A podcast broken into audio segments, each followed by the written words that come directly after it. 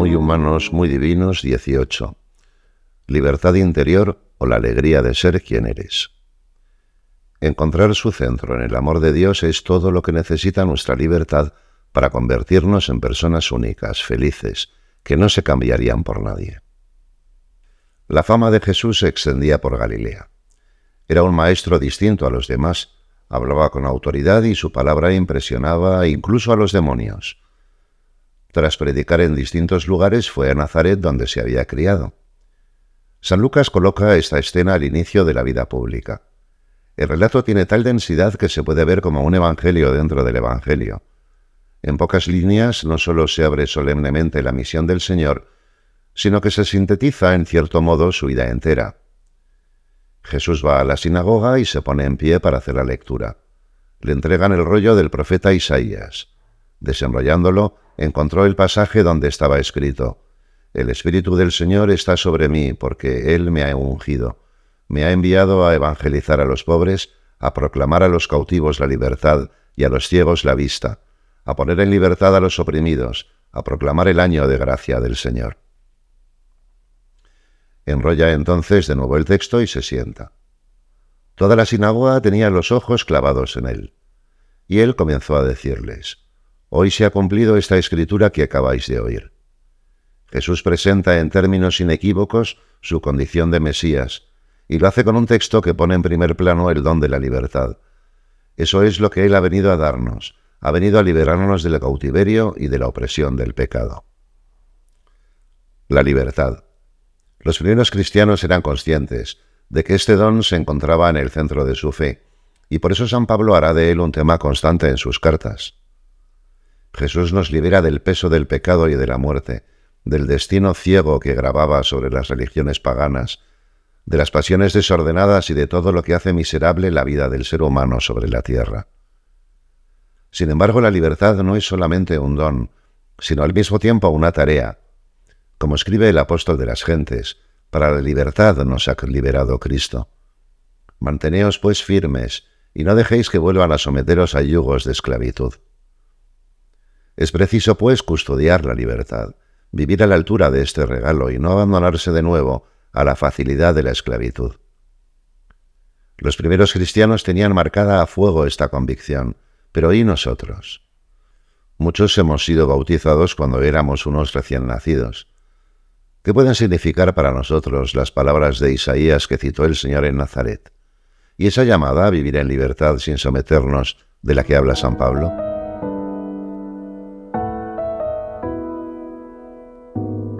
Al hablar de libertad, a menudo pensamos en una simple condición, una cualidad de nuestras acciones. Actúo con libertad cuando puedo hacer lo que quiero sin que nadie me obligue o me coarte. Es la experiencia de libertad que tenemos cuando podemos elegir por nosotros mismos. Ante una pregunta como, por ejemplo, ¿comerá usted tarta de chocolate o de fruta? Parece más libre quien puede elegir cualquiera de los dos y elige lo que prefiere, por el motivo que considere más oportuno. Una persona diabética, en cambio, se ve obligada a pedir fruta. En este sentido preciso, es más libre quien puede elegir más, quien tiene más alternativas y menos elementos que la determinen en una dirección. Por eso, tener dinero da una gran sensación de libertad, se abren muchas oportunidades que están vedadas a quien carece de él. También la ausencia de compromisos da una gran sensación de libertad, pues aparentemente no hay nada que dicte o restrinja las propias decisiones. Desde luego, la ausencia de coerciones forma parte de la condición de libertad, pero no la agota. De hecho, algunos de los modelos de libertad que recorren la historia han vivido entre rejas, el ejemplo de Tomás Moro en la Torre de Londres es paradigmático. Desde el punto de vista de la capacidad de elección no era libre en absoluto y sin embargo, lo mismo vale para personajes más recientes o para los primeros mártires. Toda forma de persecución es un intento de acabar con la libertad, pero no hay modo meramente externo de lograrlo. Por eso dice Jesús, no tengáis miedo a los que matan el cuerpo pero no pueden matar el alma.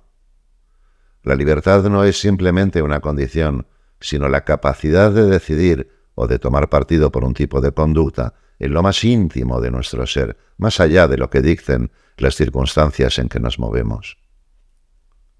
Por otra parte, la libertad que experimentamos en nuestras elecciones puntuales suele tener un alcance más bien reducido. Cuando pensamos en personas que han pasado a la historia por el modo en que han vivido su libertad, no es eso lo que suele destacar. Podemos repasar mentalmente el nombre de tres o cuatro personas conocidas por todo el mundo, o simplemente cercanas a nosotros, que tengamos por modelos de libertad. ¿Qué destaca en su vida? ¿Qué las convierte en modelos para nosotros? Seguramente no las admiramos porque hayan podido elegir siempre qué comida preferían, o porque para poder cambiar de pareja cuando se les antojara nunca se llegaran a casar. Se trata más bien de personas que se han liberado de todo lo que pudiera atarles para entregarse plenamente a algo, una causa valiosa, o a alguien, para dar la vida entera. Y son ejemplos de libertad justamente porque llevan esa entrega hasta el final. Si Tomás Moro hubiera jurado fidelidad a Enrique VIII contra su conciencia, aunque lo hubiera hecho libremente, no habría pasado a la historia del mismo modo en que lo ha hecho. Si San Pablo, en lugar de esforzarse por dar a conocer a Cristo hasta dar la vida por él, hubiera decidido dejar su llamada y volver a establecerse como tejedor de tiendas, aunque lo hubiera hecho libremente, no nos parecería un modelo de libertad. De ahí que para entender a fondo la libertad sea necesario ir más allá de la simple capacidad de elegir. Un tesoro por el que dar la vida. El Evangelio nos habla de una experiencia de libertad que consiste precisamente en renunciar a toda posibilidad de elección. El reino de los cielos se parece a un tesoro escondido en el campo. El que lo encuentra lo vuelve a esconder y lleno de alegría va a vender todo lo que tiene y compra el campo. El reino de los cielos se parece también a un comerciante de perlas finas que al encontrar una de gran valor se va a vender todo lo que tiene y la compra. Los personajes de estas breves parábolas lo dejan todo por algo que lo merece. Renuncian a elegir, se comprometen plenamente con algo, y no les parece que estén tirando su libertad sino haciendo con ella lo mejor que pueden hacer. En realidad, esta es la experiencia de cualquier enamorado. No le importa no poder salir con las otras personas. Lo ha dado todo por aquella a la que ama. Solo desea amarla y enamorarla más cada día. Y no le parece que así esté tirando su libertad. Al contrario, entiende que no puede hacer nada mejor con su libertad que amar a esa persona, a ese tesoro, a esa perla valiosísima.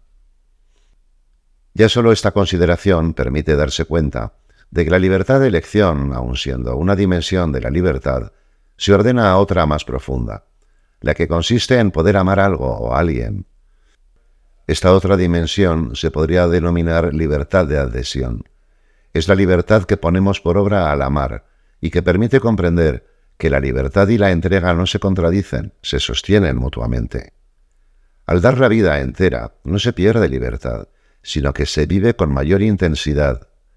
En la entrega voluntaria, en cada instante de esa dedicación, la libertad renueva el amor, y renovarse es ser continuamente joven, generoso, capaz de grandes ideales y de grandes sacrificios. Cuando tras una jornada intensa solo nos queda un rato libre al final del día, y dándonos cuenta de que no hemos dedicado un tiempo todavía a la oración, decidimos hacer eso en vez de descansar viendo las noticias, estamos empleando nuestra libertad en un sentido que sostiene nuestra entrega. La clave que resuelve ese dilema sin plantearnos conflictos está de nuevo en el amor. De la misma manera, la madre de familia, al atender por amor a un hijo enfermo que cambia sus planes, lo hace libérrimamente, y esa entrega le da una alegría que no obtendría haciendo lo que le apetecía o le convenía más en ese momento. Pero aún podemos dar un paso más. Cuando abrazamos algo o a alguien con nuestra vida entera, ese amor nos va configurando, nos va haciendo ser cada vez más nosotros mismos, una persona única, con nombre y apellidos. Por ejemplo, Teresa de Calcuta. Imaginemos por un momento que le hubieran ofrecido un chalet para pasar apaciblemente sus últimos años de vida y una ONG que se ocupara de los pobres a los que ella atendía. ¿Qué habría respondido? La libertad con la que vivía su vida no consistía en poder dejarlo todo e irse a descansar tranquilamente, sino precisamente en abrazar un bien, a Cristo presente en los más pobres, con su vida entera, y en despojarse a su vez de todo aquello que entorpeciera ese ideal. En realidad, fácilmente podríamos encontrar ejemplos similares en la vida de otras muchas santas y santos. Lo que les movía en todo caso era el deseo de ser fieles al amor al que habían entregado todo, responder a la llamada que los había enviado en medio del mundo con una misión que iba dando forma a su vida. Podemos recordar, por ejemplo, lo que nuestro padre escribía en 1932. Dos caminos se presentan, que yo estudie, gane una cátedra y me haga sabio, todo esto me gustaría y lo veo factible. Segundo, que sacrifique mi ambición y aun el noble deseo de saber, conformándome con ser discreto, no ignorante. Mi camino es el segundo. Dios me quiere santo y me quiere para su obra. Esto es lo que puede denominarse libertad interior, la fuente que explica que mis acciones no responden ni al capricho de un momento ni a mandatos externos, ni siquiera al frío valor objetivo de las cosas, sino a ese tesoro escondido por el que lo he dado todo. El amor que ha venido a buscarme y me llama a seguirle. Desde esa llamada, mucho mejor que desde una serie de obligaciones externas, se entienden las locuras de los santos. Lógicamente, obrar con libertad interior no significa que no haya cosas que nos cuesten.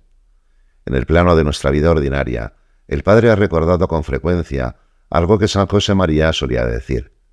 No es lícito pensar que solo es posible hacer con alegría el trabajo que nos gusta. Glosando esta frase ha escrito, se puede hacer con alegría y no de mala gana lo que cuesta, lo que no gusta, si se hace por y con amor y por tanto libremente.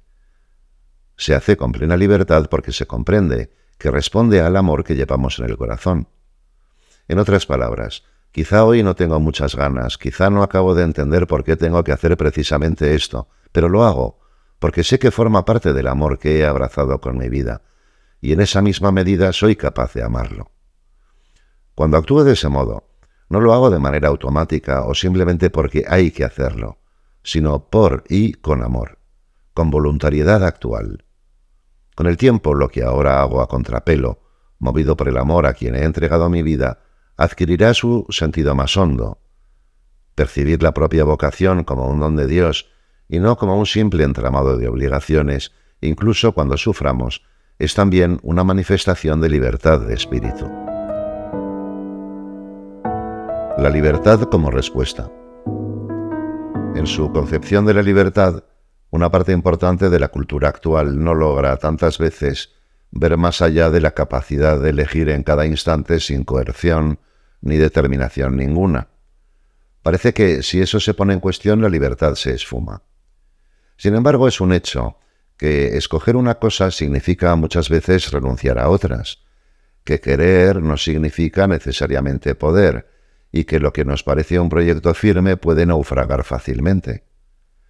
La antropología cristiana propone una relación mucho más armónica y serena con la libertad desde el momento en que la comprende como un don y una llamada. Hemos sido llamados a la libertad, y no a una libertad amorfa o sin sentido, sino a la gloriosa libertad de los hijos de Dios. La verdad de nuestra filiación divina es la que nos hace libres. Por eso nuestra libertad no es una actividad espontánea que brota sin saber de dónde ni hacia dónde, nuestra libertad es en su dimensión más honda, una respuesta al amor que nos precede. De ahí que San José María pudiera describir la vida interior, en lo que tiene de lucha, como un obrar porque nos da la gana, corresponder a la gracia del Señor. Libremente abrazamos a quien nos amó primero, y procuramos con todas nuestras fuerzas corresponder a ese amor. Y esto que puede parecer algo abstracto, tiene en realidad algunas consecuencias muy concretas. Por ejemplo, ante las distintas elecciones que realizamos cada día, podríamos preguntarnos, ¿esto voy a hacer? ¿A dónde me lleva? ¿Está en la línea del amor de Dios de mi condición de hijo? Por otra parte, cuando vivimos la libertad como respuesta, descubrimos que no hay motor más potente en nuestra vida que mantener viva la memoria del amor que nos llama. También en el plano humano es así. No hay fuerza mayor para cualquier persona que la conciencia de ser amado como la enamorada que sabe que su amado cuenta con ella. La voz de mi amado ya está aquí, ya viene saltando por los montes, brincando por los cerros. Vedle, está detrás de nuestra tapia, mira por las ventanas, atisba por las celosías. Levántate, ven, amada mía, hermosa mía, vente, que ya pasó el invierno, las lluvias ya cesaron, se fueron. Canta el cantar de los cantares. Quien se sabe amado así por Dios, llamado a encender el mundo entero en su amor, está dispuesto a lo que haga falta. Todo le parece poco en comparación con lo que ha recibido. Se dirá, como algo evidente, qué poco es una vida para ofrecerla a Dios. Darnos cuenta de que Dios nos espera en cada persona y que quiere hacerse presente en sus vidas también a través de nosotros, nos lleva a procurar dar a manos llenas lo que hemos recibido. Y en nuestras vidas, hijas e hijos míos, hemos recibido y recibimos mucho amor. Darlo a Dios y a los demás es el acto más propio de la libertad. No hay temor ni mandato externo que pueda mover un corazón como lo hace la fuerza de la libertad que se identifica con su amor hasta los detalles más pequeños. San Pablo lo decía con la convicción de quien lo ha vivido a fondo. Ni muerte, ni vida, ni ángeles, ni principados, ni presente, ni futuro, ni potencias, ni altura, ni profundidad, ni ninguna otra criatura podrá separarnos del amor de Dios manifestado en Cristo Jesús nuestro Señor. Lógicamente, para que el amor de Dios tenga esa fuerza en nosotros, necesitaremos cultivar una profunda intimidad con Él, en primer lugar en la oración. Y ahí, contemplando al Señor, aprendemos el camino de la libertad, y ahí también abrimos nuestro corazón a la acción transformadora del Espíritu Santo. Que la verdadera libertad toma forma de respuesta de un gran sí, tiene que ver también con parte de la herencia que, en lo humano, San José María quiso dejar a sus hijos, el buen humor. No se trata simplemente de un rasgo de personalidad, sino de una auténtica fortaleza, virtus, de la libertad. Si la vida de los cristianos se fundamentara en una decisión ética, en la lucha por realizar una idea, casi todos terminarían en alguna forma de cansancio, de desánimo o de frustración. No todos, porque hay temperamentos más fuertes que se sienten incluso estimulados al verse obligados a nadar contra corriente, pero sí casi todos. Sin embargo, la situación es muy distinta si la vida cristiana tiene su origen en el encuentro con una persona que ha venido a buscarnos. Ese origen es el mismo que nos sostiene mientras buscamos la meta con todas nuestras fuerzas, por pocas que nos parezcan. No es que ya lo haya conseguido o que sea perfecto. Yo lo persigo a ver si lo alcanzo, como yo he sido alcanzado por Cristo. Él es quien nos alcanzó, Él quien se fijó en nosotros, Él quien ha creído en nosotros. Por eso, si palpamos nuestra pequeñez, nuestra miseria, el barro, humus del que estamos hecho, nuestra respuesta será tan humilde como llena de humor. Responderemos desde una mirada que más allá del simple carácter natural permite ver el lado positivo, y si es el caso divertido, de las cosas y de las situaciones. Claro que somos de barro. Si en algún momento hemos intentado levantar el vuelo, no es porque hayamos perdido eso de vista, sino porque hay alguien que nos conoce mejor que nosotros mismos y nos invita a dar ese paso. Es muy hermoso y tiene su gracia el diálogo que entabla con el Señor el profeta Jeremías. Pocos profetas sufrieron tanto como él por hacer presente la palabra de Dios en medio de su pueblo. La iniciativa había sido de Dios. Antes de formarte en el vientre te elegí, antes de que salieras del seno materno te consagré, te constituí profeta de las naciones. Jeremías, por su parte, no parece percibir más que su propia inadecuación. Yo repuse, ay, Señor Dios mío, mira que no sé hablar, que solo soy un niño. Pero Dios no se da por vencido. No digas que eres un niño, pues irás a donde yo te envíe y dirás lo que yo te ordene. ¿Cómo podrá ir adelante el profeta? ¿Cuál será su seguridad? ¿El mandato que ha recibido? Mucho más que eso. No les tengas miedo, que yo estoy contigo para librarte. A veces el peor enemigo de nuestra libertad somos nosotros mismos, sobre todo cuando perdemos de vista el auténtico fundamento de nuestra existencia. A fin de cuentas, lo sorprendente no es que seamos débiles y caigamos, sino que siéndolo, sigamos levantándonos de nuevo, que siga habiendo lugar en nuestro corazón para soñar los sueños de Dios. Él cuenta con nuestra libertad y con nuestro barro. Es cuestión de mirarle más a Él y menos a nuestra incapacidad. La intimidad con Dios, la confianza en Él, de ahí surgen la fuerza y la levedad que hacen falta para vivir en medio del mundo como hijos de Dios. Un escritor dijo que los ángeles pueden volar porque no se toman demasiado en serio. y nosotros quizá podríamos volar un poco más si no nos diéramos tanta importancia.